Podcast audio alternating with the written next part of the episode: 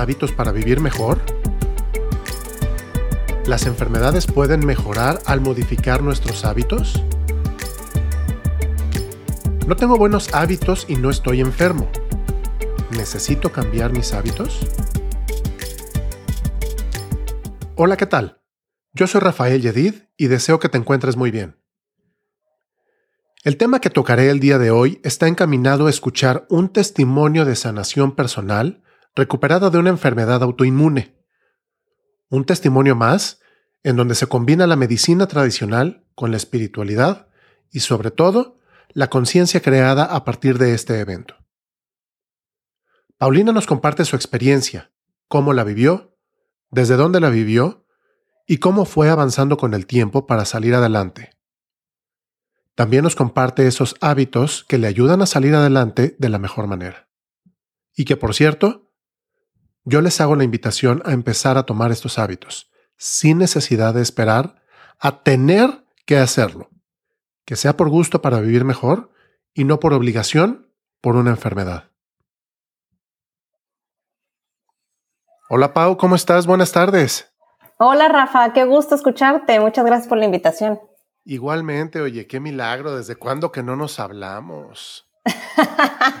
ya somos mejores amigos por todos lados. Ya, caray, por todos lados, mejores amigos. Yo feliz, la verdad es que muy agradecido contigo por, por todo lo que estás compartiendo conmigo, con, con mi audiencia y por qué no decirlo también con tu audiencia, porque eh, pues les llega al final del día a ellos también, ¿verdad? No, pues felices. La verdad es que cuando logramos conectar y platicar de temas afines, yo creo que todo el que nos escuche se va a llevar algo productivo o al menos es la intención que tenemos los dos. Exacto, por lo menos la intención tenemos, ¿no? Así es. Oye, Pau, platícanos, eh, ¿quién es Pau? Ay, qué pregunta más compleja. Paulina, Paulina Feltrín, ¿quién es? Pues mira, la verdad es que soy una persona súper curiosa, ¿no? Este, desde chiquita creo que soy niña Montessori, entonces de ahí me despertaron la curiosidad. Eh, y siempre he estado como que buscando respuestas y me cuestiono la vida y me encanta estarme sorprendiendo de cosas, soy súper inquisitiva y yo creo que eso me ha llevado a leer muchísimo toda mi vida, es una de mis grandes pasiones. Y a partir de hace unos años empecé como con una búsqueda un poco más de bienestar, empezar a entender cómo podemos generar salud, ¿no? Durante mucho tiempo estuve enfocada en el éxito profesional, en, en hacer, hacer, hacer, hacer, hasta que de pronto tuve que, que, parar, cuestionarme muchas cosas y entonces me di cuenta también de la gran virtud que es voltear a ver las cosas sencillas de la vida, voltear a ver nuestros hábitos y tratar de vivir menos a prisa. Claro, ese, esa llamada de atención, ¿hace cuánto tiempo te llegó? Ya van a ser tres años. Eh, ya estoy con la primera, los primeros tres años, digamos, y fue algo que me, me, cambió la vida y por eso ahora me estoy certificando como health coach por el Institute of Integrative Nutrition de Nueva York.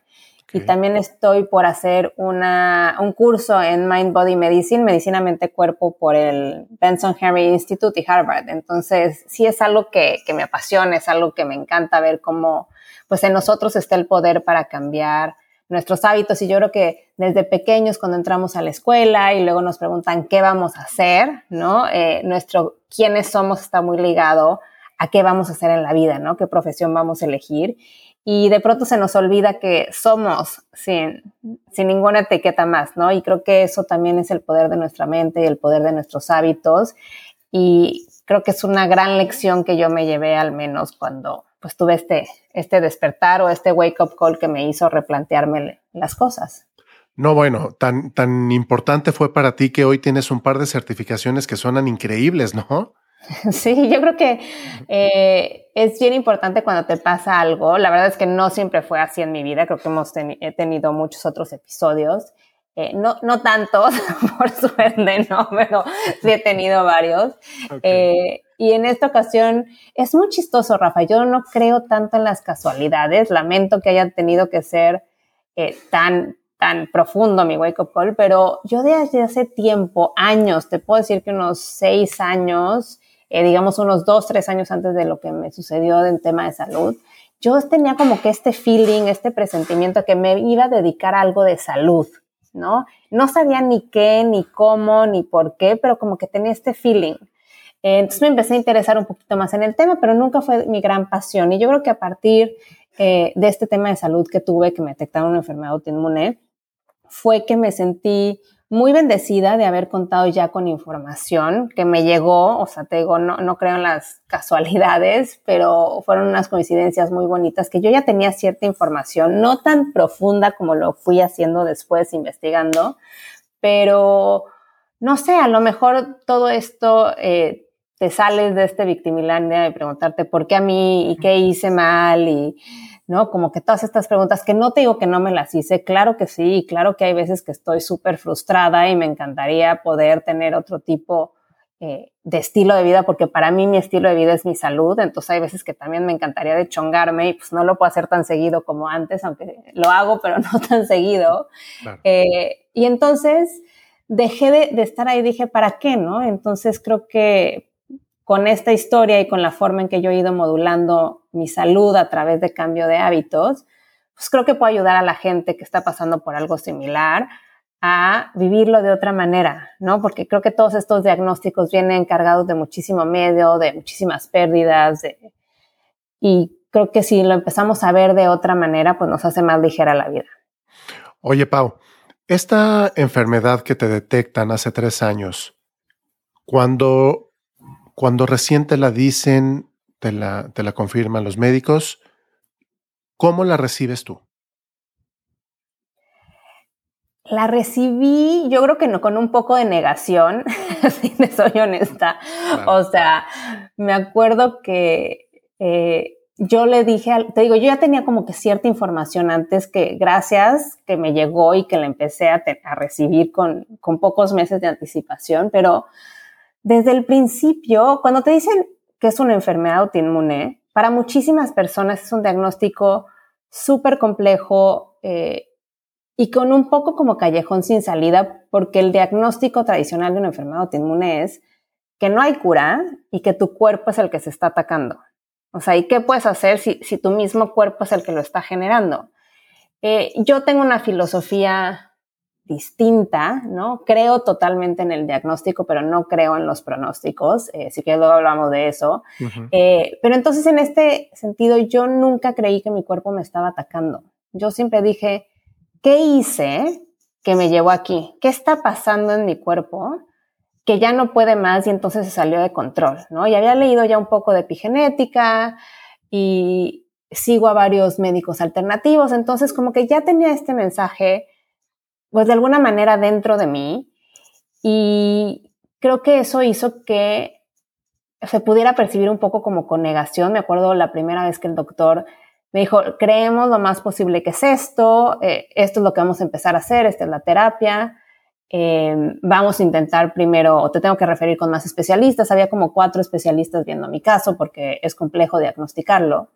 Em, y entonces, eh, cuando me empieza a decir, me dice, bueno, el, último recurso, si nada funciona, es que te hagamos una cirugía y entonces vas a vivir con una bolsita durante toda tu vida, ¿no? Te, te quitan una parte del colon.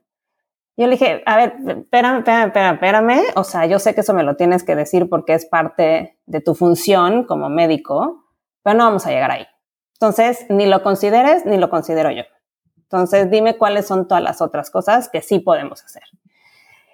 Y a lo mejor fue un poco ingenio, a lo mejor fue una determinación, a lo mejor fue una guía espiritual, pero siempre fue mi camino el qué otras cosas puedo hacer yo, porque sí creo que toda enfermedad autoinmune, toda enfermedad crónica, eh, degenerativa, incluso de cáncer, no es un, no la puedes tratar únicamente con medicamentos. Hay muchísimas cosas de estilo de vida, de hábitos y también cuestión de pensamiento que tienes que abordar, ¿no? Entonces fue precisamente lo que yo empecé a hacer. Hay, desgraciadamente, como las enfermedades autoinmunes son tan nuevas, entre comillas, no hay muchas, eh, todavía testimonios de gente que ha sanado o de remisiones. Entonces sí me apoyé mucho en remisiones de cáncer. Leí un libro maravilloso de la doctora Kelly Turner, que es Radical Remission, y habla sobre los nueve pasos que sigue la gente que ha sobrevivido al cáncer. Y dije, pues me suena muy similar y la verdad es que intuitivamente yo ya estaba aplicando varios de esos. Y creo que sí, creo que la gente que logra transformar su vida, independientemente de que sea un tema de salud o no, es gente que se replantea la vida y que se replantea qué me llevó a estar aquí. Y creo que lo mejor que te puede pasar es haber sido tan tonto que tú te lo provocaste, porque si fuiste tú el que lo hizo, en ti también está el control de mando para poder hacer los cambios. A ver, Pau. Yo sé que a lo mejor no es lo que habíamos platicado un poquito con el tema de qué es lo que íbamos a tocar, pero si tú me lo permites y estás de acuerdo, quisiera hacerte algunas preguntas un poquito más mm, profundas, personales tal vez, pero Em, si, si quieres, lo hacemos así y, y vamos por Y dale, dale. Si no, si me rajo, te aviso. Si te rajas, me avisas y ya, no pasa nada. Exacto. cuando te dan esta noticia, ¿a quién acudes buscando ayuda? ¿Doctores, familia, amigos? ¿A quién acudes? Mira, mi diagnóstico fue en el hospital, ¿no? Y bueno, todavía para el diagnóstico definitivo tuve que salir del hospital, pero la verdad es que me di cuenta que soy súper bendecida porque tengo una pareja y una familia que no me ha soltado, ¿no? Entonces, eh, de inmediato, o sea, yo vivo en otra ciudad donde no está mi familia, entonces, bueno, hay parte, pero no, no mi mamá, ¿no? Ni mi hermana. Entonces, de inmediato fue, tomaron el primer avión y estaban ahí conmigo, no me soltaron, este, siempre me sentí acompañada, eh, llegaban flores todos los días a, mi cuarto en el hospital de amigos, colegas. Entonces creo que esa parte de sentirme apapachada y acompañada fue fundamental, ¿no? O sea, el, sentir que estaba ahí. Pero en temas médicos, pues con los doctores, la verdad es que fui súper afortunada también, tengo que decir, mi doctor con el que llegué, porque te digo, primero llegué a una sala de emergencias, entonces pues al doctor no lo conocía y fue quien tomó mi caso, ¿no? Em, y agradezco muchísimo y hasta la fecha te puedo decir que somos casi amigos porque yo soy una, era una persona que eh, tengo como este rastro negativo y controlador y, ¿no? Evidentemente por algo soy, llegué a donde llegué, pero él me bajaba el miedo. O sea, me acuerdo otra vez en que yo sentía que me iba a dar y me dijo, Pau, bájale el miedo. O de repente me mandaba chistes, ¿no? Entonces creo que también la actitud de él influyó muchísimo para que yo pudiera llevarlo de la mejor manera. Oye, entonces identificas aliados en este proceso y uno de ellos es, tu doctor, personas en quienes podías contar a ojos cerrados. ¿Quién, 100%. ¿quién, más? O sea, era, ya hablaste de tu pareja, tu doctor, tu familia. Tienes estos aliados en este camino. Ahora, ¿te topaste con algún enemigo? Vamos, permíteme llamarlo de esta manera. ¿Hay algún enemigo en este tiempo, en este camino? No te puedo decir enemigos, pero sí te puedo decir que en el momento en que tú empiezas a cambiar, no toda la gente va a seguir en tu camino. Entonces, cuando yo hablo de perder, eh, cuando pasas por una, situación compleja de vida eh, y te replanteas la vida y no te quedas en el por qué a mí, y lo vuelves eso tu etiqueta, sino lo transformas y dices, ¿para qué me sirvió? ¿Qué gané con esto? ¿Qué puedo ganar? Te transformas a ti y entonces ya no vibras en la misma sintonía que otras personas. Y yo era la típica que de todo se quejaba, ¿no? Entonces, pues amigos con los que salía a quejarme, pues ya no salgo, ¿no? Porque ya no me quejo. Este, entonces sí viene acompañado de pérdidas porque no toda la gente puedes seguir en el camino contigo. Y yo creo que también es parte de este proceso de sanación.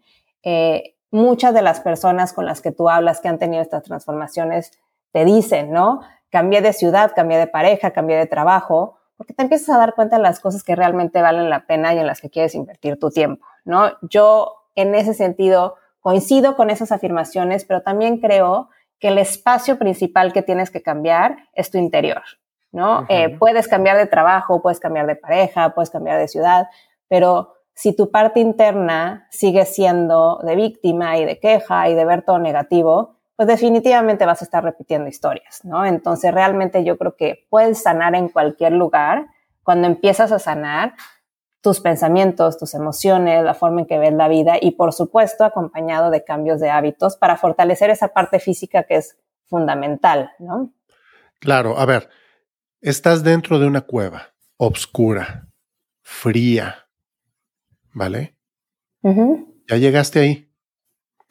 ¿En algún momento sentiste que no podrías superar esta enfermedad? ¿Tuviste miedo? Creo que el miedo es intrínseco cuando te dan un, diagnóstico así. Claro que tuve miedo. Eh, hubo una noche eh, horrible en que me administraron un, medicamento y la pasé re mal. Eh, hubo otro momento en que código rojo y me querían ya mandar a terapia intensiva y ah. entonces, claro que tuve miedo. Hay veces que todavía tengo miedo.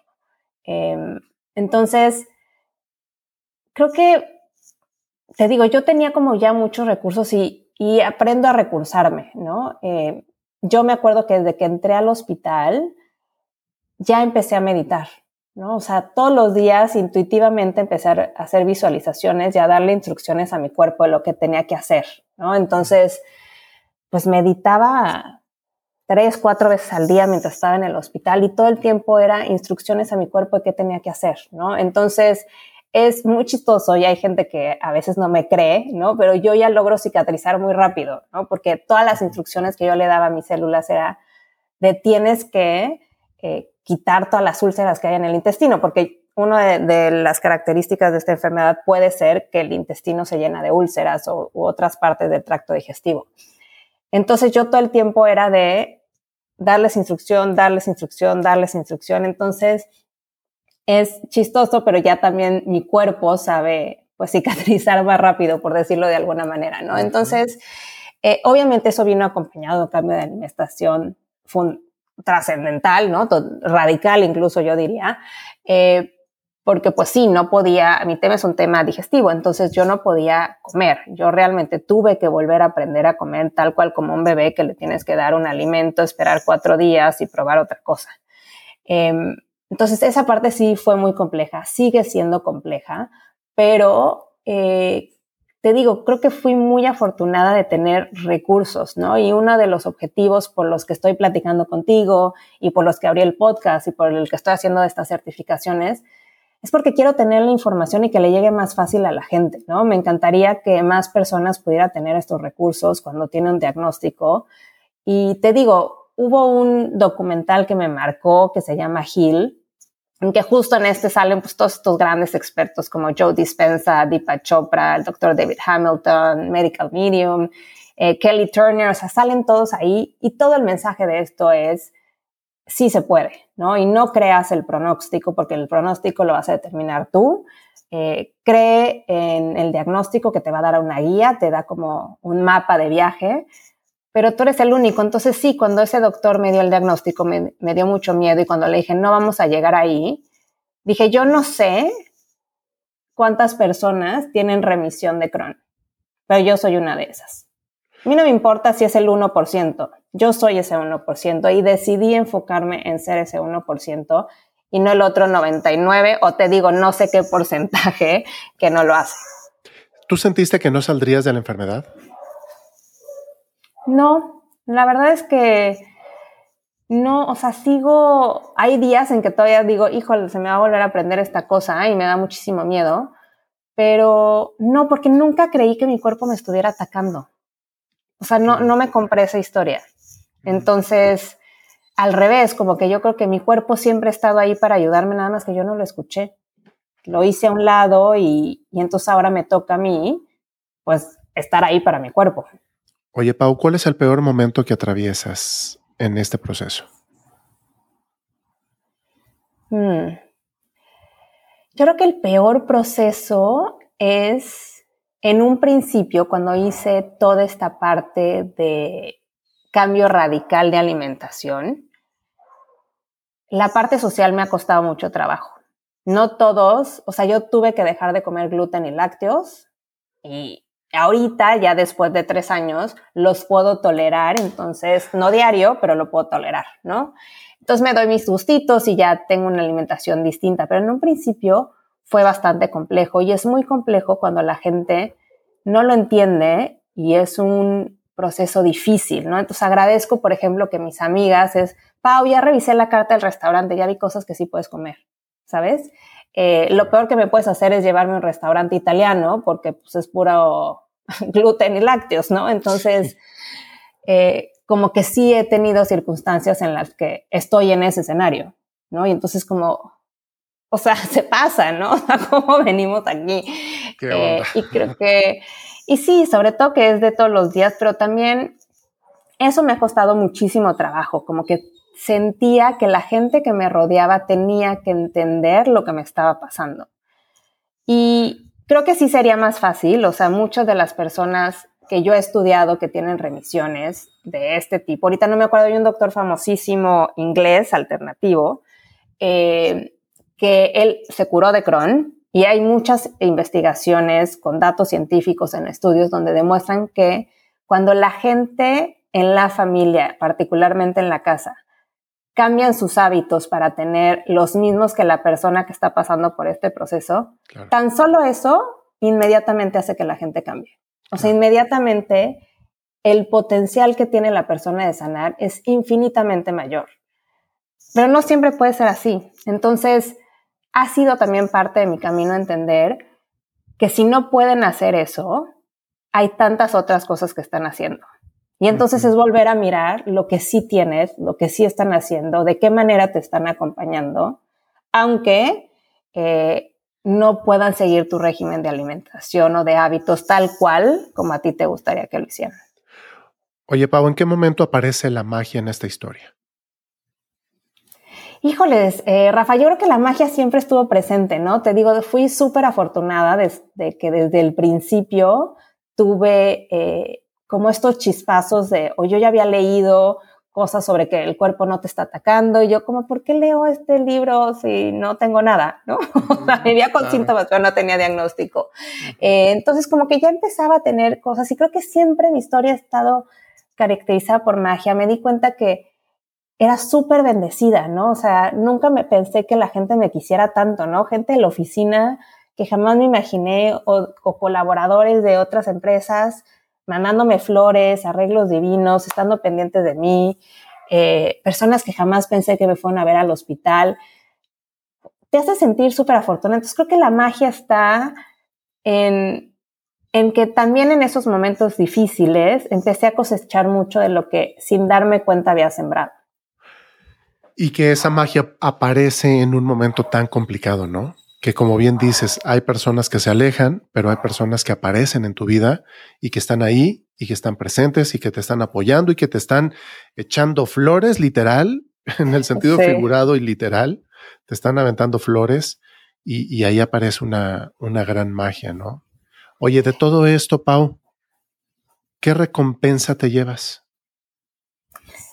Wow, este, me lleva una recompensa enorme que es darme cuenta de el valor que tenemos cada una de las personas para recursarnos y del gran poder que tenemos de sanar.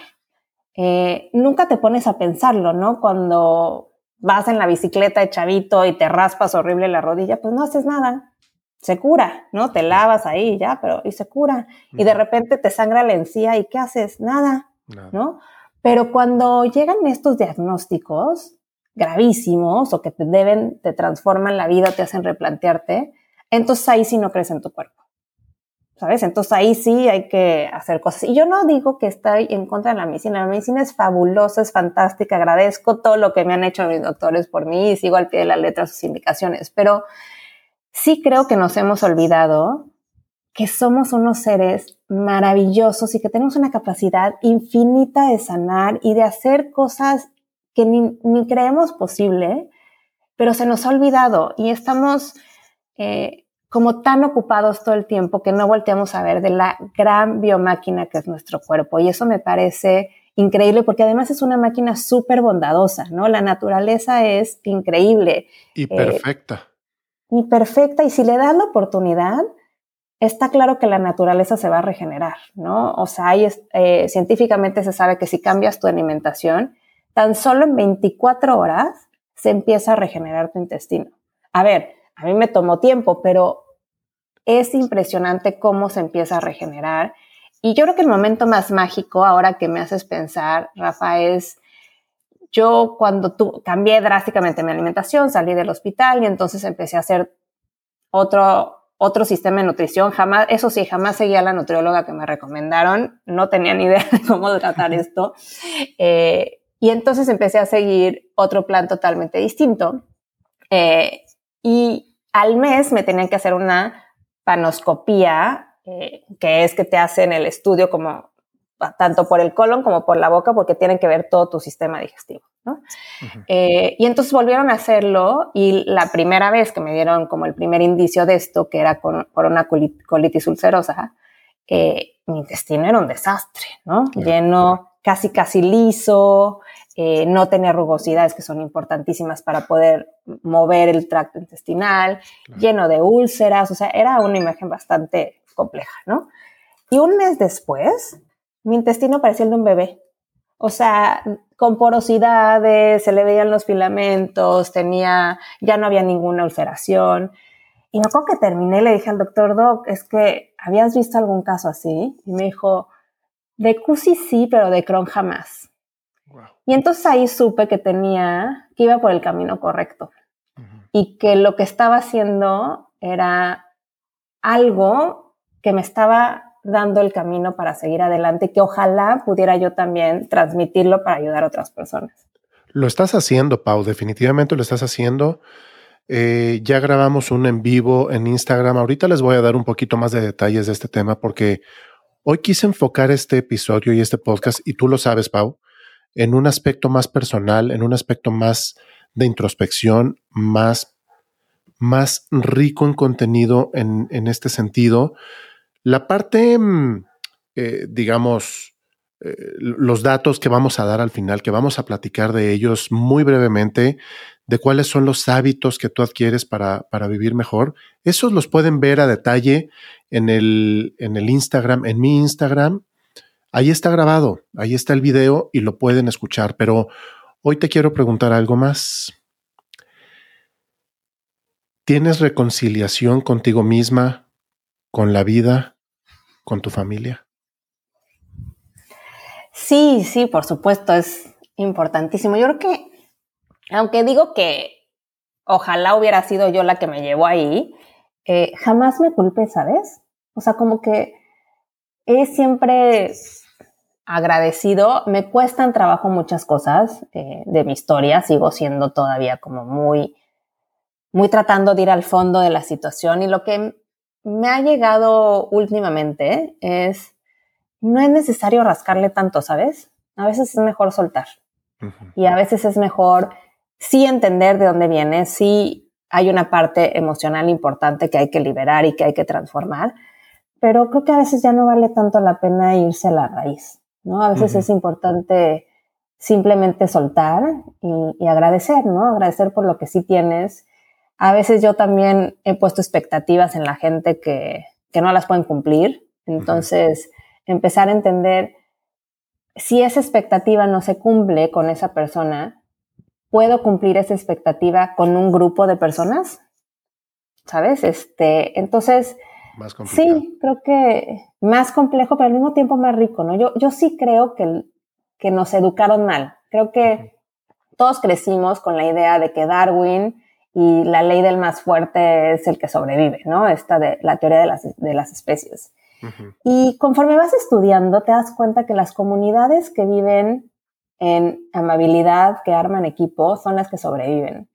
Y no somos una especie, la especie humana no es una especie que está diseñada para vivir en solitario. Somos una especie que está diseñada para vivir en comunidad y como tal tenemos que armar equipo. Entonces, eso de que solo una persona puede llegar a la cima, eso de que no hay espacio para las demás, eso de que si yo soy abundante los demás están perdiendo de algo o me van a quitar mi lugar, no es cierto. Eh, ahorita no me acuerdo cuál es el libro, pero Darwin después de El origen de las especies escribe un segundo libro y en él me parece que únicamente en 500 páginas o una cosa así, solamente en unas tres ocasiones menciona la ley del más fuerte. En todo lo demás del libro habla del poder de la comunidad.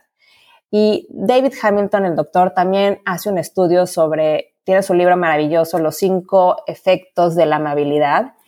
Y ahí también habla de lo importante que es el sentido de comunidad, el sentido de armar equipo, cómo eso ayuda bioquímicamente. Y lo vemos también en las zonas azules, ¿no? Estas zonas del mundo donde la gente es súper longeva.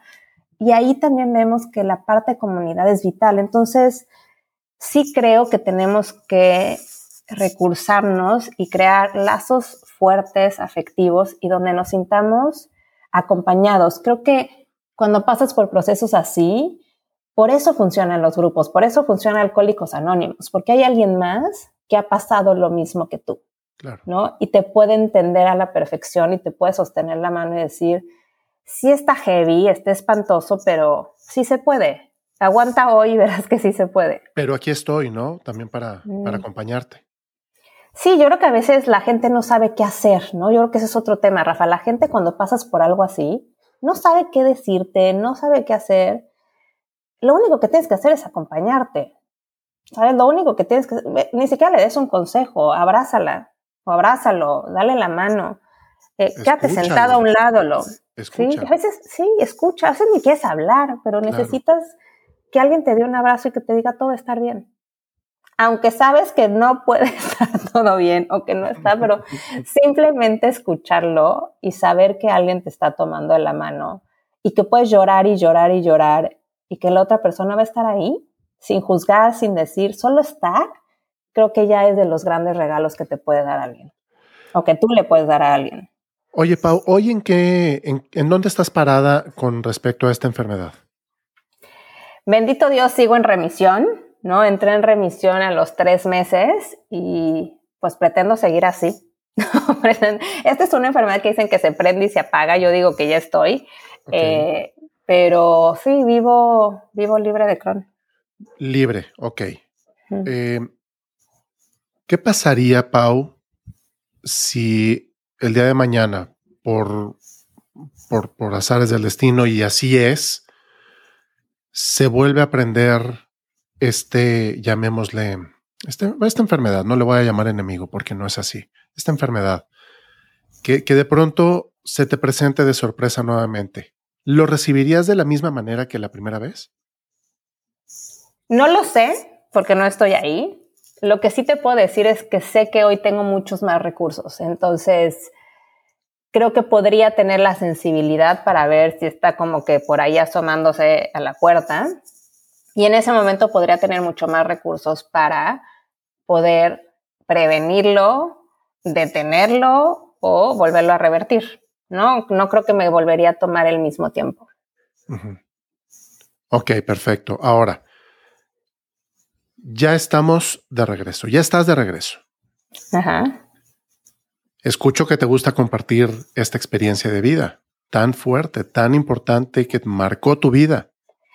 ¿Sabes qué pasa, Rafa? Que, o sea, toda la gente que está con estos diagnósticos, al menos te puedo hablar de CUSI y de Crohn, es un diagnóstico complejo eh, y creo que cuando empiezas a estudiar más, hay infinidad de médicos que ya están empezando a tratarlo con alimentación, ¿no? Y entonces eh, la parte médica se complementa y creo que hay mucho por hacer en temas de salud al menos desde donde yo lo he vivido, en el sentido de que los médicos tradicionales, again, no estoy en contra de la medicina, creo que la medicina es fantástica, creo que fue vital, a mí me salvó la vida, eh, pero sí creo que también te tienes que cuestionar y por eso estoy estudiando para Health Coach, porque solo ir con el doctor a que te den un diagnóstico y una medicina y un pronóstico que puede ser aterrador no es suficiente.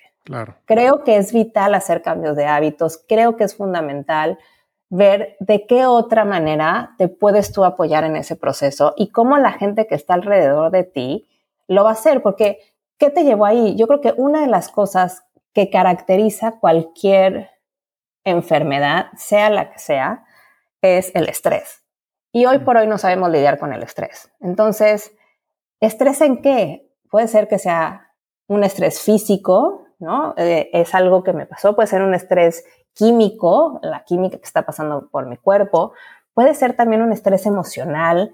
Hay tantos tipos de estrés, pero no estamos sabiendo eh, comunicarlos. Y yo creo que también necesitamos voltear a ver lo importante que es hacernos responsables y tener disciplina, ¿no? Yo creo que también muchas veces los doctores pues ya ni te preguntan de tus hábitos porque saben que no vas a cambiar tu alimentación o están convencidos que la gente no va a hacer ejercicio, ¿no? Entonces creo que también si todos supiéramos que podemos revertir, parar enfermedades o al menos llevarlas de una mejor manera, todos seríamos mucho más propensos a tener esta voluntad. Pero cuando la mayoría del discurso que hay allá afuera es lo mejor que puedo hacer por ti es darte insulina para tratar tu diabetes, pues entonces te sigues echando tu quesadilla y tu postre de vez en cuando y entonces buscas la alternativa sin azúcar, cuando sigue siendo azúcar. Porque sabes que hay una pastilla que, o una inyección que te va a ayudar a contrarrestar esos efectos. O porque nadie te ha dicho que hay alguien que hizo una reversión de su diabetes solo con alimentación. La doctora Patricia Restrepo es prueba de eso. Entonces, tiene que haber más voces que te digan que sí es posible. Claro, entonces fíjate, fíjate qué padre. A ti te gusta compartir tu historia de vida. Luego, para mí, y yo estoy seguro que para todas aquellas personas que nos van a escuchar y que van a escuchar este podcast y que lo están escuchando en este momento y ya llegaron a este punto, está siendo una inspiración. Para mí, lo eres y te lo digo en este momento, está siendo una inspiración de vida, un ejemplo de vida, un ejemplo a seguir en muchos aspectos, Pau. Pero yo te, yo te quiero preguntar algo.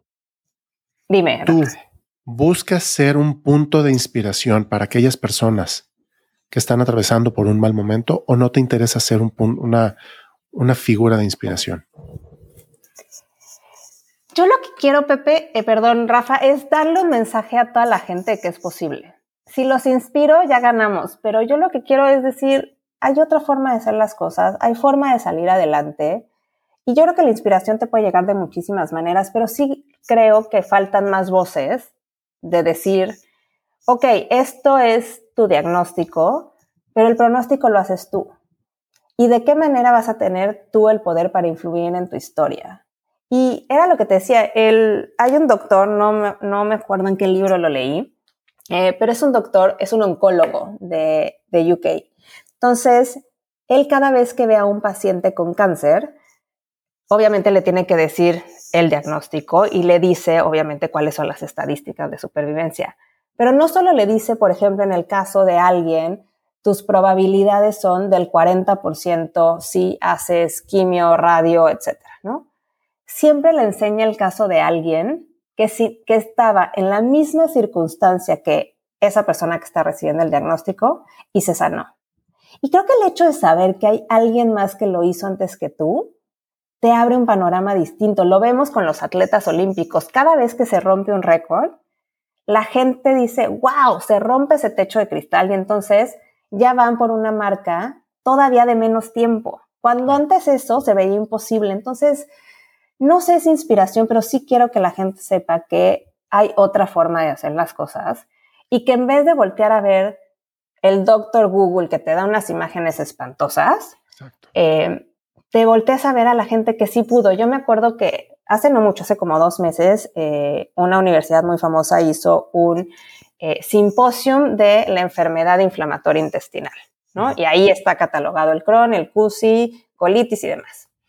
y entonces, yo solo vi un día, eran como tres días. Me metí a un día y dije, bendito Dios que yo no vi esto hasta este momento.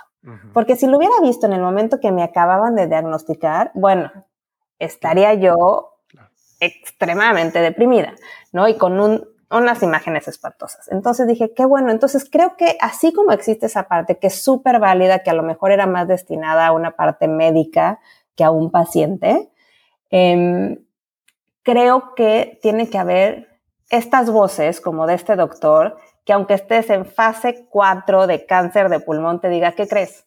Hubo alguien que estando en la misma circunstancia que tú, lo logró. Y tan solo la esperanza creo que te abre un camino maravilloso. Puede que no lo logres, no digo que todo el mundo lo va a hacer, todavía tenemos mucho que aprender en cómo suceden estas remisiones, pero creo que tan solo el hecho de saber que alguien más lo hizo, wow, te da, te da, te da fe. ¿no? Claro. Oye, bueno, y en todo este camino empiezas a cambiar tu vida, a cambiar tus hábitos, a cambiar tu alimentación, a cambiar muchas cosas en tu vida. Dentro de este camino vas adquiriendo herramientas. Y es a partir de este momento que yo te quisiera pedir que ahora sí nos platiques muy brevemente de estas herramientas. Y yo les llamo herramientas a estos hábitos que tú adquieres y que el primero eh, que te, quisiera pedir que platiquemos, que ya hemos platicado en este episodio un poquito más de la alimentación. Pero, claro. ¿qué, qué, cambias en este hábito de alimentación? Todo, todo, Rafa, la verdad es que yo tuve que cambiarlo todo porque también mi tema fue un tema gastrointestinal, ¿no? Entonces era inminente. Eh, lo cambié todo, a veces todavía me cuesta trabajo, ¿no? Eh, pero luego digo, ya soy feliz con esto y creo que por gusto tampoco regresaría como lo hacía. Entonces, creo que lo más importante es que comas lo más cerca de la tierra.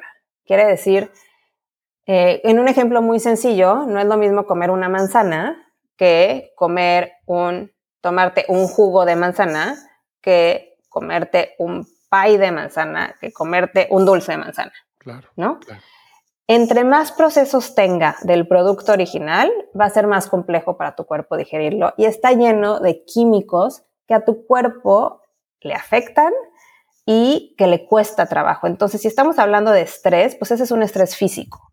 Le estás haciendo más difícil la tarea, ¿no? Entonces, si eso lo combinas con otros hábitos, pues bueno, creo que número uno, trata de comerlo más cerca de la tierra eh, por practicidad y porque somos hijos de la mercadotecnia y creo que también estamos muy, muy cerca de Estados Unidos, que es la sociedad más enferma del mundo eh, y es una sociedad a la que admiramos en este país. Creo que también tenemos que voltear a ver en todas esas prácticas que no son tan saludables, ¿no? Entonces, lo más cerca que puedas comer de la tierra, evita la practicidad de enlatados, eh, el típico cajita de congelador, esas cosas están llenas de químicos, evita lo que dice adicionado con vitaminas porque quiere decir que dentro del producto es una porquería porque le tuvieron que aumentar cosas, ¿no? Eh, evita todo lo light eh, para que un, si tú le restas grasa a un producto, le estás quitando gran parte de la estabilidad de ese producto. Entonces, para que se mantenga estable y por mucho tiempo en el supermercado, pues entonces necesitan agregar más químicos. Entonces, tú dices que estás comiendo menos grasa, pero a la mera hora, pues te estás haciendo más daño porque le estás metiendo quién sabe qué cosa a tu cuerpo. La grasa, como sea, tu cuerpo sabe procesarla, no tampoco te debes de ir como gordo en tobogán, pero tu cuerpo sabe qué hacer. Entonces, ve al súper y trata que, de ser posible, el 80% de lo que compres sea de los pasillos de las orillas. ¿Y qué hay en las orillas? Pues piénsalo, las frutas, las verduras, las tortillas, este, la carne, el pescado y todo lo que son los pasillos centrales es el cereal, la barrita, la palomita, la cheve, el refresco.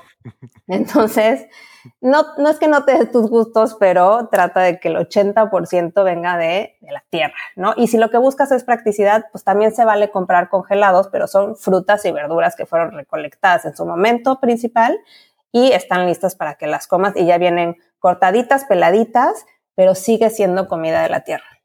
Bien, eh, yo nada más para cerrar el punto de la alimentación quisiera hacer un comentario con respecto a los refrescos, por ejemplo.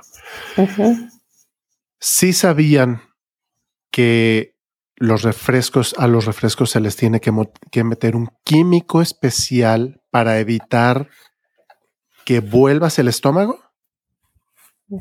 Bueno, solo considérenlo, considérenlo. Yo lo aprendí hace dos meses y llevo dos meses que no tomo refresco. De pronto, oye, no hay más que refresco. Bueno, me tomo un refresco y listo, no pasó nada, pues.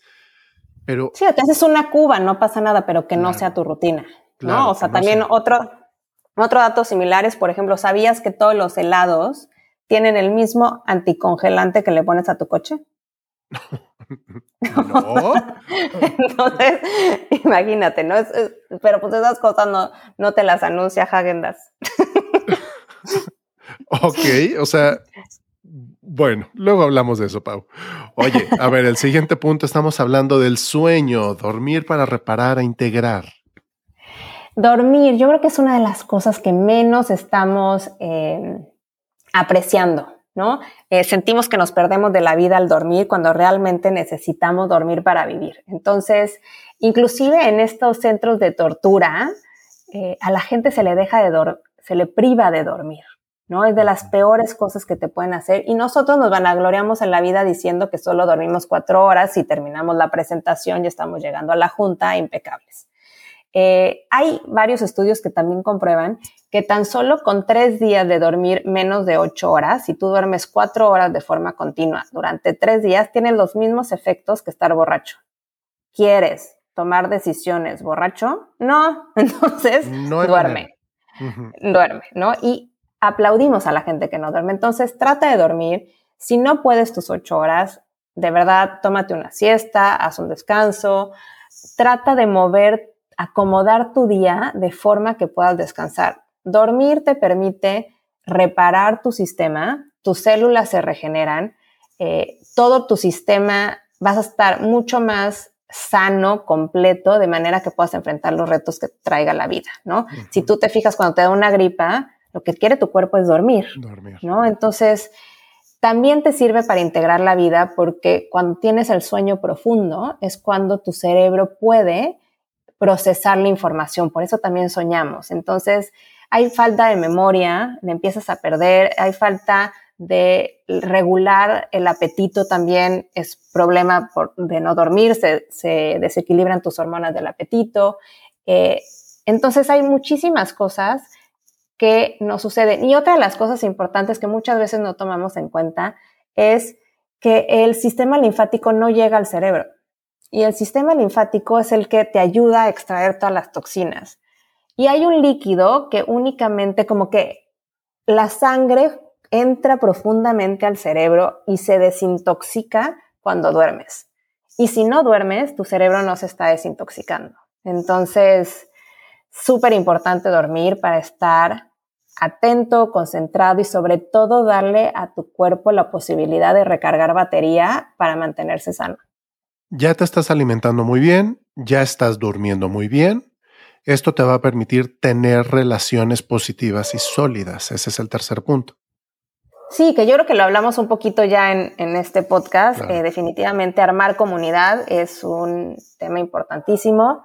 Eh, hay estudios también que demuestran que la soledad, el sentirte solo, es peor que el tabaquismo. Y hay toda una campaña contra, contra el tabaquismo y le estamos diciendo a la gente que no fume y le ponemos todos estos tipos de señales, pero no le decimos a la gente que está mal dejar a los viejitos, no le estamos diciendo a la gente que está mal no acompañar a tu amigo al doctor, no le estamos diciendo a la gente que a veces solo tenemos que estar, ¿no? Entonces creo que eh, tener relaciones sólidas, tienes que estar para los demás para que después los demás estén para ti. Y te va a permitir entonces, tu cuarto punto, hablas del manejo del estrés a través de la meditación, la amabilidad. Claro, ¿no? Yo creo que el manejo del estrés es, yo creo que uno de los recursos más importantes para estar en salud, ¿no?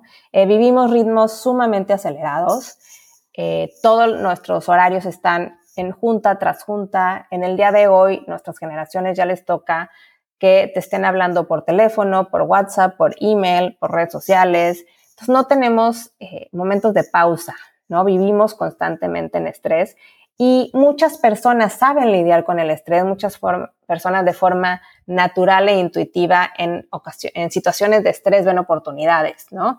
Eh, pero habemos muchas otras que el estrés es un tema. Entonces, es eh, importantísimo que aprendas a regularlo. Eh, la meditación creo que a mí me, ha cambiado la vida y me ha ayudado muchísimo para poder enfrentar estos retos. Eh, creo que respirar, que es una forma de meditación, también es un gran recurso para poder recalibrarnos, ¿no? A mí me gusta decir que, que nos volvemos a equilibrar, ¿no? Estás súper estresado y es como imaginarnos una balanza de pronto todos los estresores te llevan a estar más cargado hacia un lado y entonces cuando estás cargado hacia el lado del estrés, pues lo único que puedes hacer es generar más cortisol, estar irritable eh, y todo esto que ya sabes, no digieres la comida, no puedes dormir bien, no, no recursas tu memoria, no puedes integrar, etcétera, ¿no? Y del otro lado está la balanza de eh, cuando puedes absorber los alimentos, cuando puedes descansar, cuando puedes reírte, cuando puedes este, disfrutar de la vida, cuando todo lo ves más positivo. Entonces, eh, necesitamos, cuando estamos cargando mucho la báscula de un lado, tener estas pequeñas prácticas para volver a equilibrar la balanza, ¿no? Es por eso dicen que a veces que un 20 minutos de, de, siesta es como si durmieras todo un día, pues sí, tu cuerpo necesita shutdown, ¿no? Necesita apagarse, como un celular que a veces ya no, ya no funciona, lo apagas y vuelve a funcionar. Claro. Y bueno, ya que estás manejando el estrés y estás tranquila y estás, pero también viene el otro lado, que es el movimiento y la actividad física, el ejercicio.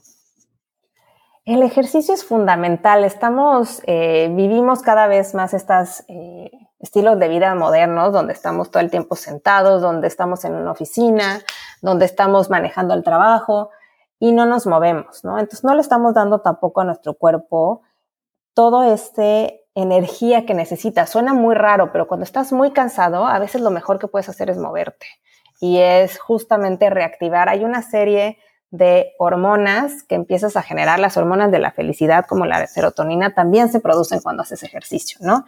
Y yo creo que muchas veces no haces las cosas por cómo te hacen sentir en el momento, sino por cómo te van a hacer sentir después, ¿no? Te sientes mucho mejor después de iniciar tu día moviéndote y no solo es hacer ejercicio, idealmente más de 30 minutos en la mañana, ¿no? O donde lo quieras incorporar en tu vida, sino trata de moverte durante el día, ¿no? Que tu cuerpo recibe esa señal, porque además cuando te mueves, estás fortaleciendo también esta parte de disciplina y esta parte de fortaleza mental. Claro. Oye, y ahora regresamos al descanso, al placer y al ocio. ¿Ocio? ¿De qué me hablas, Pau, por favor?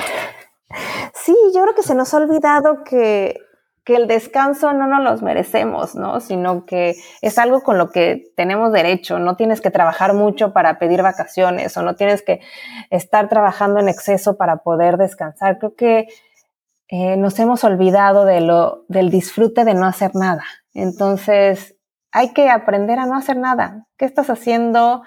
Eh, puedes hacer mandalas, puedes platicar, puedes ver las estrellas, puedes lo que tú decidas pero qué importante es gozarlo, puedes estar con tus amigos, puedes estar con tu pareja.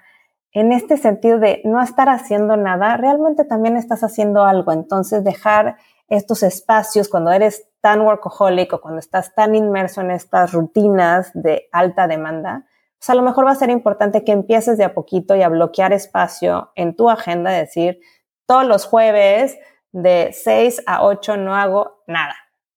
Y ya vas a encontrar qué hacer en, ahí. Claro. Y bueno, este punto que ya platicaba, nos estabas platicando hace rato cuando estabas en el hospital, que estabas meditando. Esta meditación que tanto practicaste y esa visualización que tanto hiciste y practicaste, ¿nos lleva a un, a un mayor nivel de espiritualidad? Yo creo que sí, yo creo que sí meditar te conecta con Dios, el universo, la energía, la, como le quieras llamar. Eh, pero creo que también eh, parte de esta espiritualidad es, al menos en mi caso, reconocer que hay algo más grande que nosotros, ¿no? A mí, yo siempre he sido una persona espiritual, luego me peleé muchísimo con la religión y luego volví a ser espiritual. Eh, y entonces, creo que es más esta parte de reconocer que hay algo más grande que tú. A mí han pasado tantas coincidencias en la vida mágicas, eh, he recibido mensajes de gentes queridos que ya no están en este plano, eh, que no puede ser magia, ¿no? Es, realmente creo que hay algo más allá. Sí creo que hay una misión de vida, sí creo que venimos a cumplir un propósito. Y la única forma, creo yo, de, de querer estar, ¿no? Porque cuando recibes una noticia como esta y cómo lo vas a enfrentar, que también puede ser muchísimas otras, Rafa. Hay gente que durante esta pandemia perdió el trabajo y perdió todos sus ahorros y se vio en una situación súper negra que de alguna manera amenazaba su vida, ¿no? Eh, también hay muchas mujeres en este país que desgraciadamente viven violencia, tanto en el hogar. Entonces, no solo es una situación de salud. Eh, desgraciadamente, cuando pasamos por momentos difíciles es cuando más nos acercamos a Dios, pero sí creo que darnos cuenta que hay algo más que venimos a cumplir una misión y cuando tú tienes este propósito de vida, cuando realmente crees que estás aquí por algo, para algo, quieres seguir en esta vida, ¿no? Yo creo que eso es fundamental y creo que eso sí se logra siendo espiritual y creyendo que por algo estoy aquí. No es casualidad, no es casualidad que recibes tu mensaje, no es casualidad que estemos teniendo esta conversación.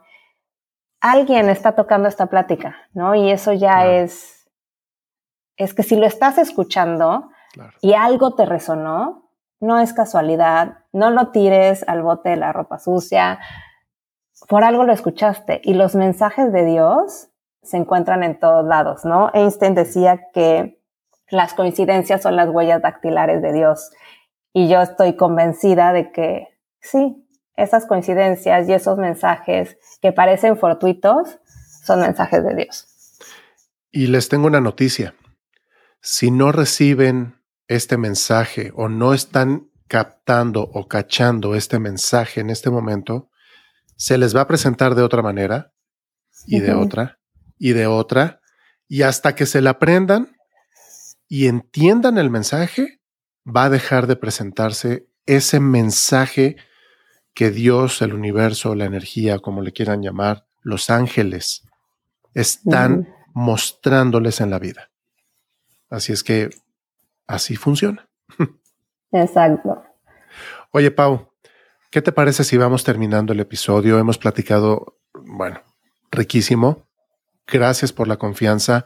Quisiera preguntarte, ¿quisieras añadir algo que se te haya escapado? No, Rafa, la verdad es que yo creo que hemos cubierto todo muy bien. Creo que eh, a cualquier persona que esté pasando por un momento complejo, eh, solo decirles que piensen en todo lo que sí tienen. Creo que la gratitud es, la llave a la felicidad. En tus momentos más oscuros siempre puedes pensar que sí tienes, ¿no? Eh, y creo que eso nos abre la oportunidad para dejar de ser víctimas y nos abre la puerta para también contarnos una historia diferente. ¿Sabes? Yo creo que una de las cosas que son fundamentales es qué historia nos estamos contando. Entonces, cuéntate una historia más bonita, ¿no? Yo te podría contar esta misma historia súper oscura, que pero por suerte tuve estos mensajes y pude verlo de una mejor manera. Eso no quiere decir que no ha sido durísimo, lo sigue siendo a veces hasta hoy, pero creo que también eso es parte de, nuestra vulnerabilidad y del camino en el que estamos, pero agradece. Siempre, siempre, siempre hay algo que agradecer. Tan solo estar vivos, tan solo respirar, es motivo para agradecer. ¿Sabes qué, Paula? La forma en la que hablas y transmites todo lo que hablas y dices, yo lo siento y lo percibo y sabes que no nos estamos viendo. Estás sonriendo. Sí. Y esto se percibe perfectamente y está padrísimo cómo lo platicas. Muchas gracias, Rafa. La verdad es que si de algo mi experiencia puede servir, pues adelante. Este, toda la gente que esté pasando por una situación similar, si conocen a alguien con Crono feliz de compartir, de eh, ver mi experiencia. A veces solo saber que hay alguien más que lo pasó sirve y gracias por este espacio también, Rafa. Gracias por permitir que podamos hablar de este tipo de cosas eh, pues, con toda apertura. Agradecido con el alma, Pau. ¿En dónde te podemos encontrar? Si alguien te quisiera contactar. Lo más fácil es a través de Instagram, estoy como arroba mindbodypau y también estoy en mi página web como paulinafeltrin.com. Oye, Ay, que sigan mi podcast, ¿no? También. ¿Cómo se llama tu podcast, por favor? Se llama Aha Moments, estamos en todas las plataformas. Hay varios con ese nombre, no me di cuenta hasta que ya lo teníamos al aire, así que pueden buscarlo como Aha Moments con Paulina Feltrín o Valeria Benavides, que lo hago con esta gran amiga. Aha Moments, A-H-A, Ajá. Exacto, exacto, ajá. Eh, ajá moment en México y en Latinoamérica a lo mejor no lo conocemos tanto, pero son como estos momentos de despertar, ¿no? Como cuando te cae un 20, entonces decimos que muchas veces eh, te cae un 20 cuando lo escuchas en alguien, en alguien más. Y no es que tú no lo supieras, es que tu alma lo reconoce y entonces dices, ajá. Y bueno, mm, tratamos de llevar ajá moments a la gente. Buenísimo, Pau. Pues no me queda más que agradecerte tu presencia, el acompañarme, la confianza, tu tiempo, tu amor, tu cariño, tu pasión, todo lo que nos has regalado, Pau, de verdad lo agradezco con el alma, muy agradecido contigo, de verdad. Muchas, muchas gracias. Al contrario, muchas gracias a ti, Rafa, por este espacio y pues que sigamos generando risas y estas oportunidades para que la gente resignifique su historia y estemos todos fuera de Victimilandia. Exacto, Victimilandia me gustó mucho desde hace rato. muy bien, Pau. Pues muchísimas gracias. Cuídate mucho, por favor, que estés muy bien. Y gracias a todos ustedes que nos escucharon en este episodio. Por favor, no dejes de escucharme. Comparte mis contenidos a quien tú quieras. La forma más importante de seguir creciendo es gracias a tu recomendación, que de antemano agradezco infinitamente. No te pierdas el siguiente episodio de este tu podcast Yo Soy. Si no te has suscrito, es el momento perfecto de hacerlo. Y por favor activa las alertas para saber que ya salió un nuevo episodio. Búscame en mis redes y sígueme. Te reitero mi nombre. Yo soy Rafael Yedid y nos escuchamos en breve. Adiós.